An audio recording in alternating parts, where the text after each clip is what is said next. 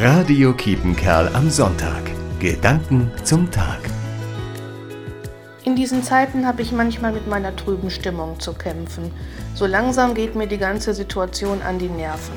Gerade haben wir bei aller Vorsicht schöne Sachen für die Gemeinde geplant und schon wieder ist es nichts damit. Lockdown Light auch im Münsterland.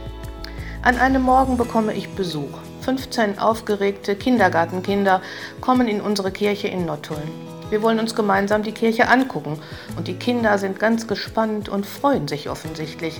Das ist ja mal ein schöner Anfang. Bevor ich noch etwas sagen kann, meldet sich eine Kleine zu Wort. Kommt heute auch der Gott? Ich erzähle ihr und den anderen Kindern, dass er ja immer bei uns ist. Wir können ihn nicht sehen und nicht hören, aber er ist da, nicht nur in der Kirche, auch im Kindergarten und zu Hause. Und denke, das möchte ich auch, so fest damit rechnen, dass ich ihm begegne.